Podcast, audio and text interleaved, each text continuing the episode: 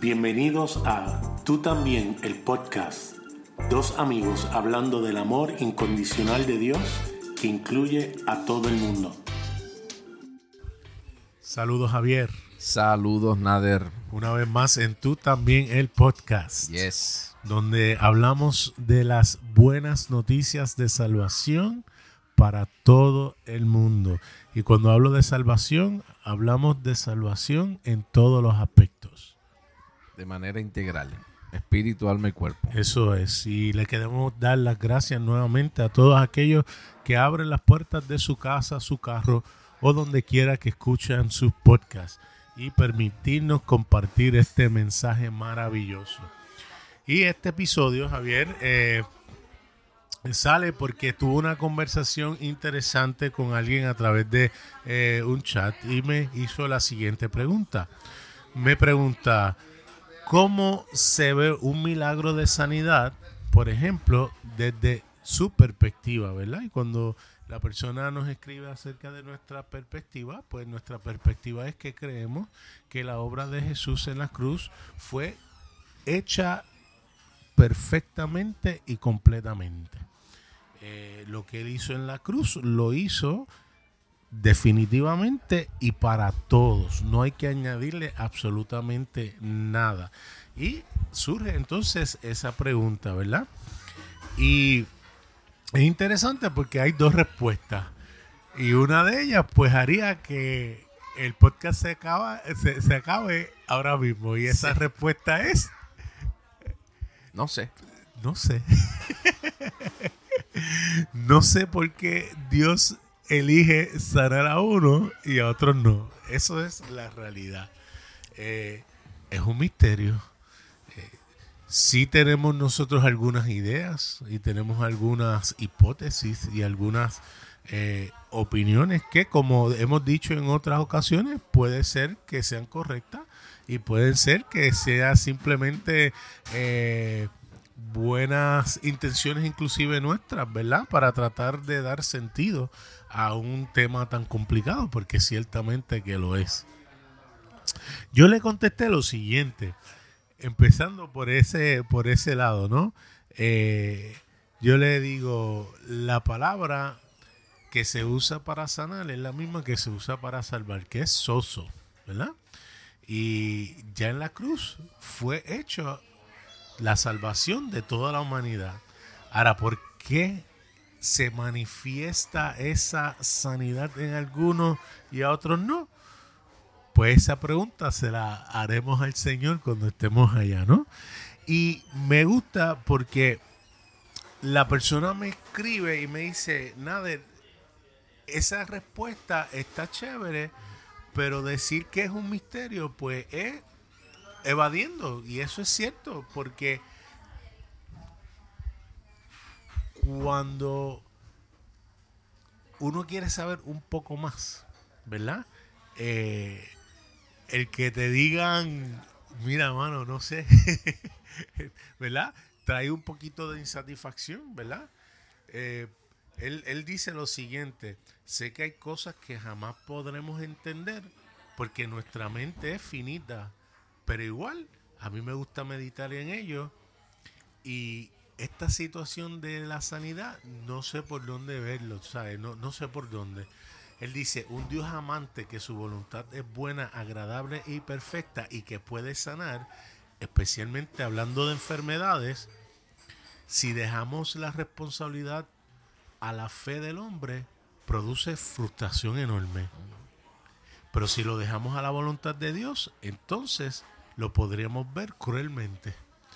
Y es interesante porque ciertamente de donde yo salgo, de donde yo me crío, cuando se habla acerca de la sanidad y alguien viene y viene un ministro y ora y declara sanidad o en el nombre de Jesús está sano y la, y la persona no se sana o inclusive hasta se muere, no tienen problema echarle la responsabilidad a la persona. Eso es que no creyó suficiente, no tuvo lo suficiente fe. Eso es, eso es que tenía algo oculto en su vida de pecado y por eso es que no se manifestó la sanidad.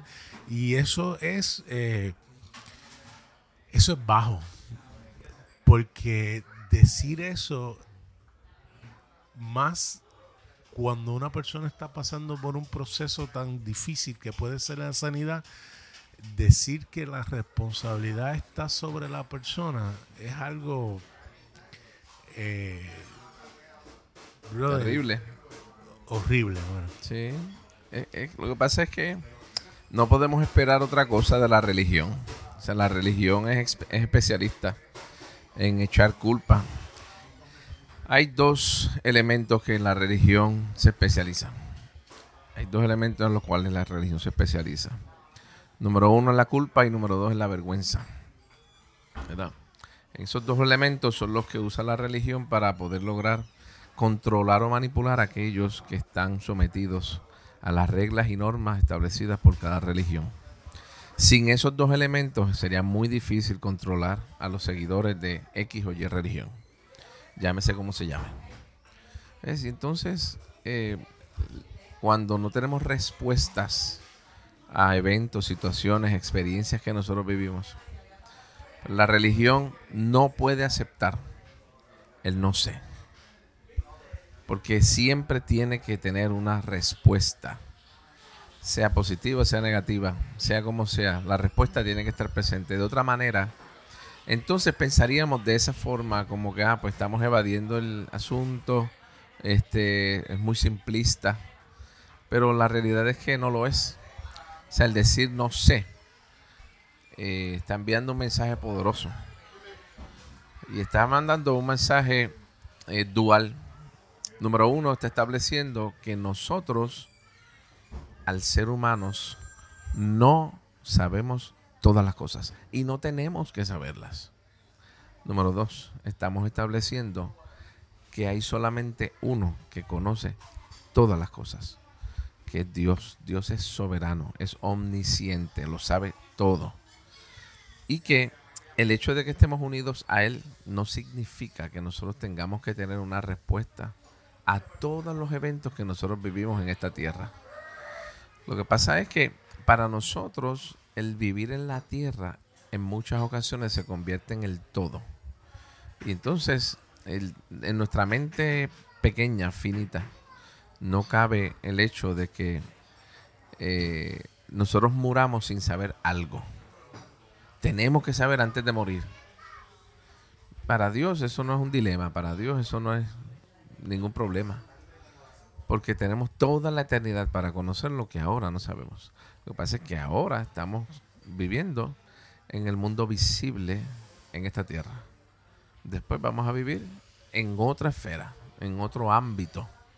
¿Cómo va a ser? Yo no tengo idea porque no he llegado allá. Pero, ¿sabes? El conocimiento lo vamos a ir teniendo poco a poco a medida que nos vamos relacionando con Dios. Y vamos a tener las respuestas que ahora no tenemos. Y la segunda parte que él establece es que entonces si depende de Dios y no del hombre, pues cómo es posible que él siendo tan benevolente y bueno, no decida entonces sanar a todos, porque debe ser lo que él quiera. Y cuando tú y yo empezamos a hablar ayer acerca de qué vamos a traer hoy, que eh, me fascinó esta conversación que tenía por el, ch- el chat, tú me diste algo que me fascinó porque sí tiene sentido y aunque de nuevo es nuestra especulación, ¿no? Eh, eh, eh, sobre acerca de por qué no ocurren las sanidades a todos, eh, yo creo que tiene mucho sentido porque como tú acabas de decir, nosotros pensamos que en nuestra vida finita este es el todo y que todo deja de existir eh, después de aquí, ¿no?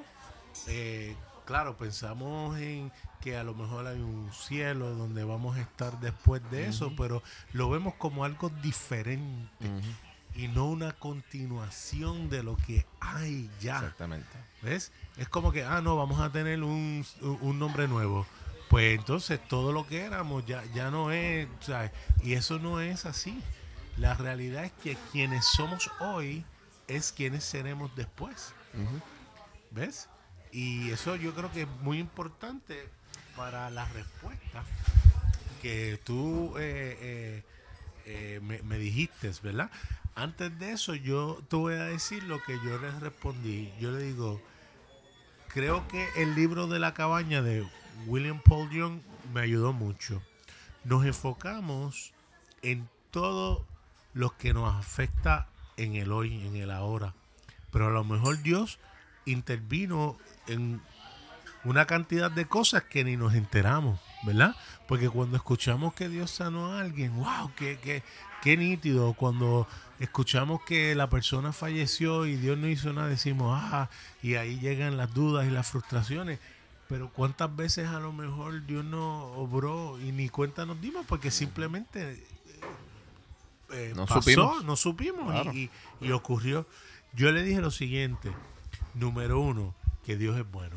Tenemos que partir de esa premisa de que Dios es bueno, porque si nuestra perspectiva de Dios es una que es diferente a esta realidad, pues ahí yo creo que es que llega las frustraciones y llega eh, un montón de preguntas y dudas que eh, lo que van a hacer es traer eh, ansiedad a nuestra vida. ¿no? Exactamente.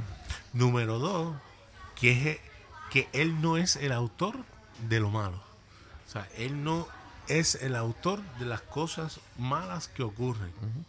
Número tres, el amor no controla y la decisión del hombre trajo consecuencias. Yo creo que hay que empezar por ahí.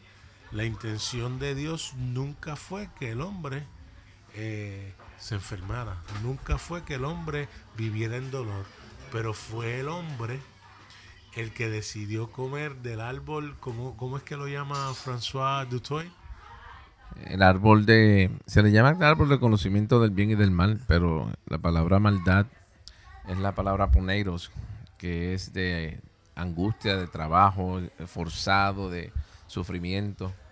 De eso es que se trata. ¿Qué, qué, qué más que lo que significa, verdad? Esa palabra donde hay dolor, donde hay sufrimiento, donde hay pesar. Y esa decisión del hombre trajo esas consecuencias. Por eso a mí la idea de una reconciliación universal hace sentido. Porque aunque yo estoy claro que no todos lo van a aceptar y no todos van a querer ser parte de eso, ¿verdad? A lo mejor en algún momento sí, ¿verdad? Eso no lo sabemos.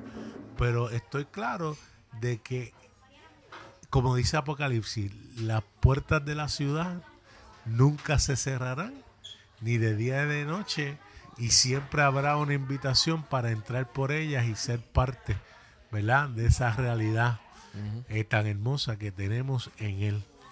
Y ahí tú me hablaste acerca de lo que era el tiempo, cómo la diferencia en- de Dios, que es infinito, a nosotros que estamos encajados en tiempo y espacio, hace que la sanidad tenga una perspectiva totalmente distinta. Claro. Antes, antes de hablar del tiempo, para establecer el concepto del tiempo, tenemos que entender quién es Dios. Tú dijiste ahorita que eh, entre las cosas que hay que establecer como fundamento es que Dios es bueno. ¿Ves? Eh, él es amor y al ser amor no puede hacer otra cosa que manifestar ese amor. Y ese amor, como nosotros le llamamos cuando se manifiesta, es bondad. La bondad es la manifestación del carácter, la esencia de Dios mismo. Entonces, cuando yo entiendo que Dios es bueno y no tengo respuesta a por qué algunos se sanan y otros no. Entonces, tenemos que entender que la contestación que tengamos tiene que ser afín, tiene que ser eh, que vaya de acuerdo a la esencia de Dios. No puede ser, y lo que te dice esta persona es cierto. O sea, si nosotros pensamos que Dios es bueno, pero entonces Él escoge, depende de Él a quién va a sanar y quién no va a sanar, entonces sería injusto. Más que cruel es injusto porque realmente eh, no hay razón por la cual pues, voy a escoger a unos y a otros no. En la película La cabaña, que está en el libro también, en la escena cuando el protagonista está en la cueva, que está siendo confrontado con lo que representa la sabiduría de Dios. en un momento determinado la sabiduría lo confronta y le dice, bueno, tú eres experto en juzgar, así que tú eres el que te vas a sentar y vas a estar juzgando a los seres humanos, a los buenos y a los malos. Y lo lleva hasta el punto donde decide, ok, tienes a tus hijos de frente, tienes a tus dos hijos. Los dos son hijos, los dos te han fallado. Ella, la, la, la hija, te ha fallado de esta manera. Tu hijo te ha fallado de esta otra necesitamos que escojas a cuál de los dos los vas a mandar al infierno. Pero tienes que decidir. Uno de los dos tiene que irse al infierno y el otro se va a salvar. En ese momento, él reflexiona y establece, no, yo no puedo escoger. Yo no voy a mandar a uno de mis hijos para el infierno. Y la, la sabiduría le dice a él que tienes que hacerlo. No hay opción. Porque eso es lo que tú piensas de Dios. Tú piensas que Dios es así y lo podemos llevar también a la sanidad. Si tú piensas que es Dios el que decide, a ti te sano y al otro no, pues es injusto. Entonces, ¿qué ocurre?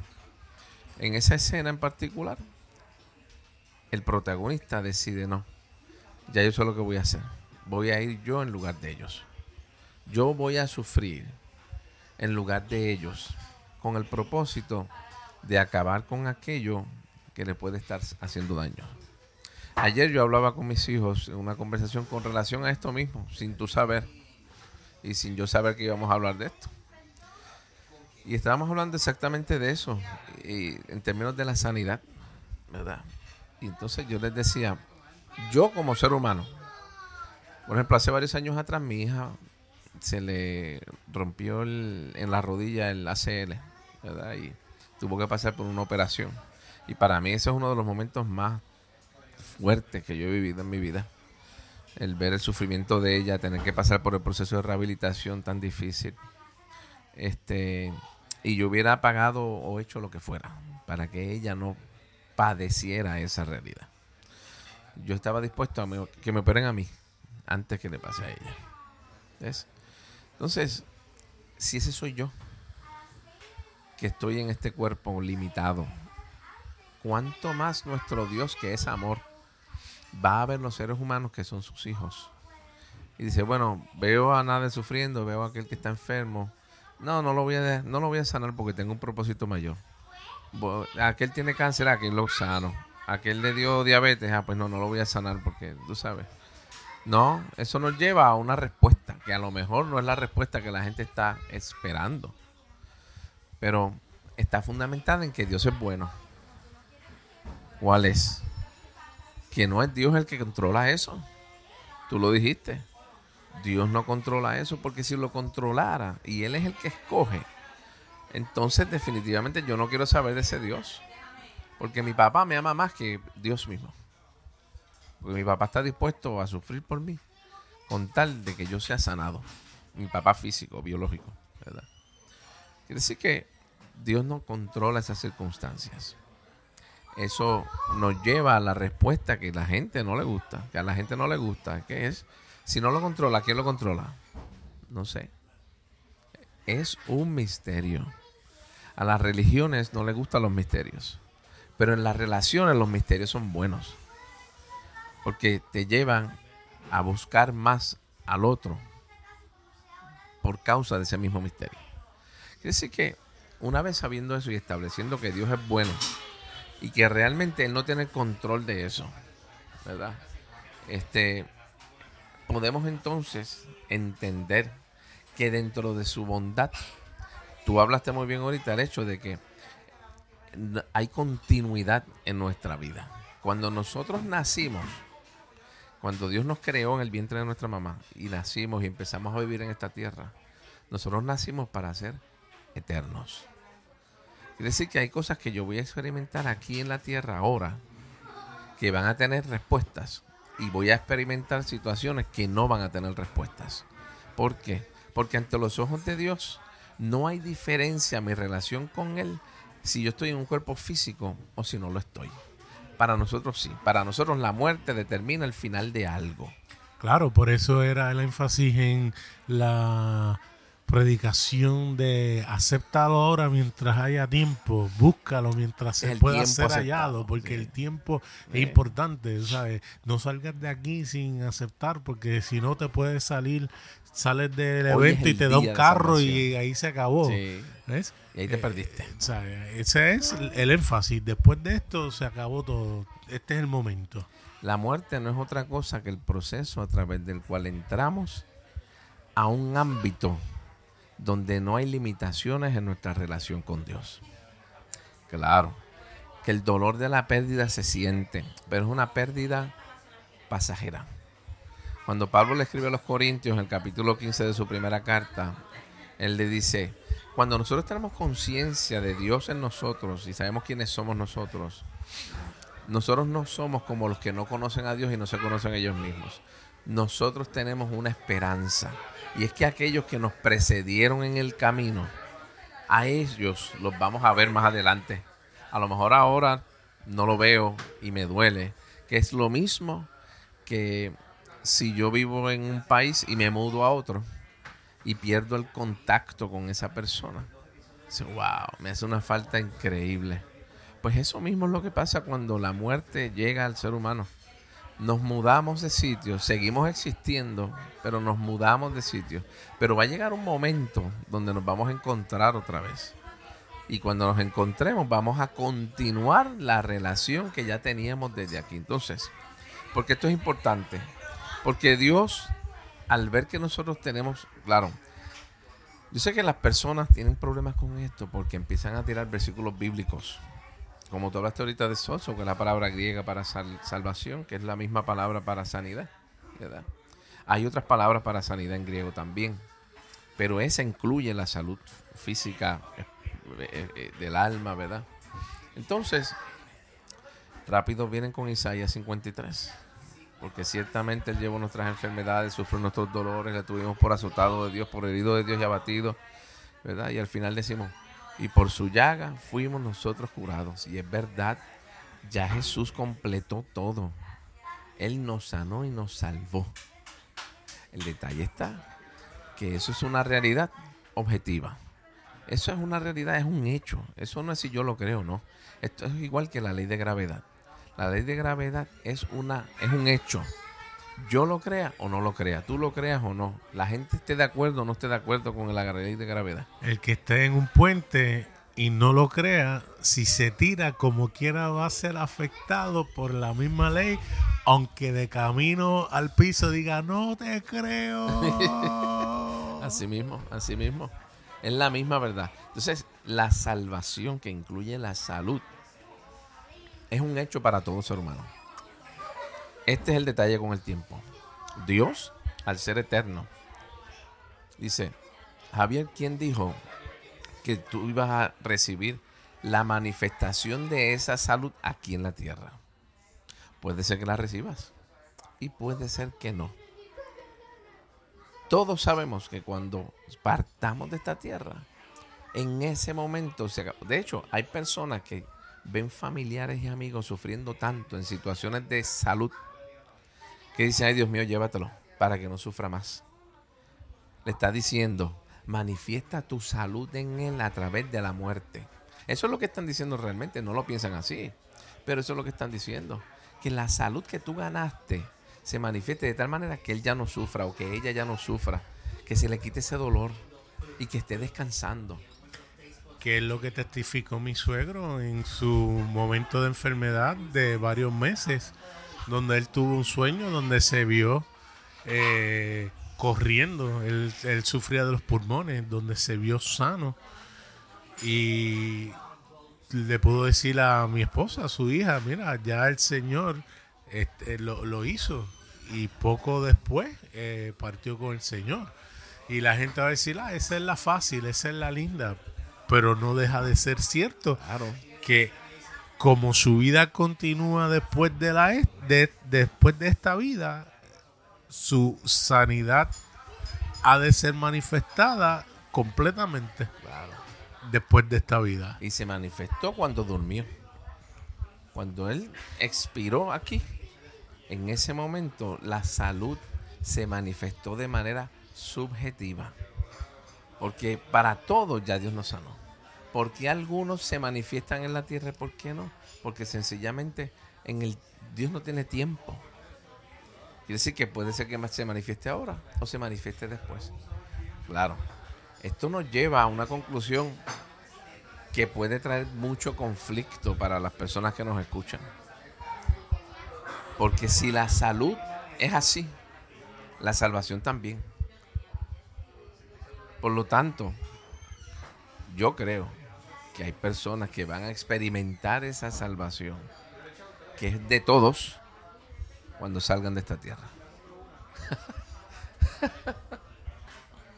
Así que podemos concluir, Javier, que tanto la sanidad como la salvación fue lograda en la cruz del Calvario. Sí. Que esa manifestación no necesariamente va a ser con todos en el mismo momento.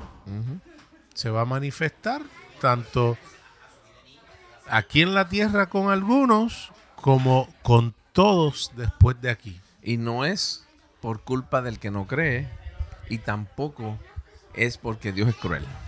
Ninguna de las dos. Claro, claro. A lo contrario, ahí es donde tú ves la bondad de Dios porque Dios no ve las cosas con la mente finita que nosotros las vemos. Y el énfasis nuestro es muy terrenal, muy local, muy eh, eh, eh, preocupado en los sentimientos. Por en el aquí y el ahora. En el aquí y el ahora, correcto. Por lo tanto, es interesante como incluso otras religiones que no son cristocéntricas tienen una manera de ver el cuerpo, eh, eh, por ejemplo el budismo, donde inclusive el sufrimiento ellos lo ven como eh, escalones para seguir ascendiendo hacia el pináculo de lo que ellos entienden a un nivel más alto. El nivel más alto y ellos no tienen problema con el sufrimiento, con las cosas que pasan. Sin embargo, hay veces que yo le digo a la gente, eh, qué ironía que nosotros como creyentes que creemos en lo que tenemos y la el éxtasis de poder estar una eternidad con el Señor, hay veces somos los más miedosos para morir o, para ¿sabe? Partir de este mundo. Y yo digo, pero entonces, ¿en qué creemos realmente? Eh, porque si realmente creyéramos lo que tenemos y lo que vamos a tener por toda la eternidad, no fuera ni un issue.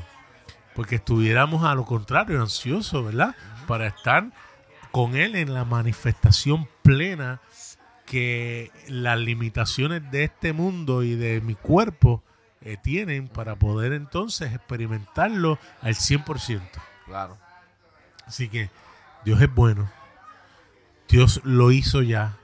Se manifestará a todo el mundo después de esta vida. Sin excepción. Sin excepción de personas. Y quiero aclarar algo que yo creo que es sumamente importante, porque cuando vemos el libro de los evangelios, cuando vemos los evangelios y el libro de los hechos, vemos prácticamente la manifestación todo el tiempo eh, a, a, la petición de la persona, tanto Jesús cuando oraba como Pablo o Pedro cuando estaban ministrando.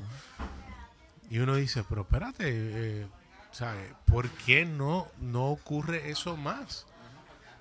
Hay dos factores. Mi suegro siempre decía algo que yo creo que también es un factor. Yo creo que la, el avance tecnológico y, y, y el progreso ha hecho también que esas manifestaciones sean menos.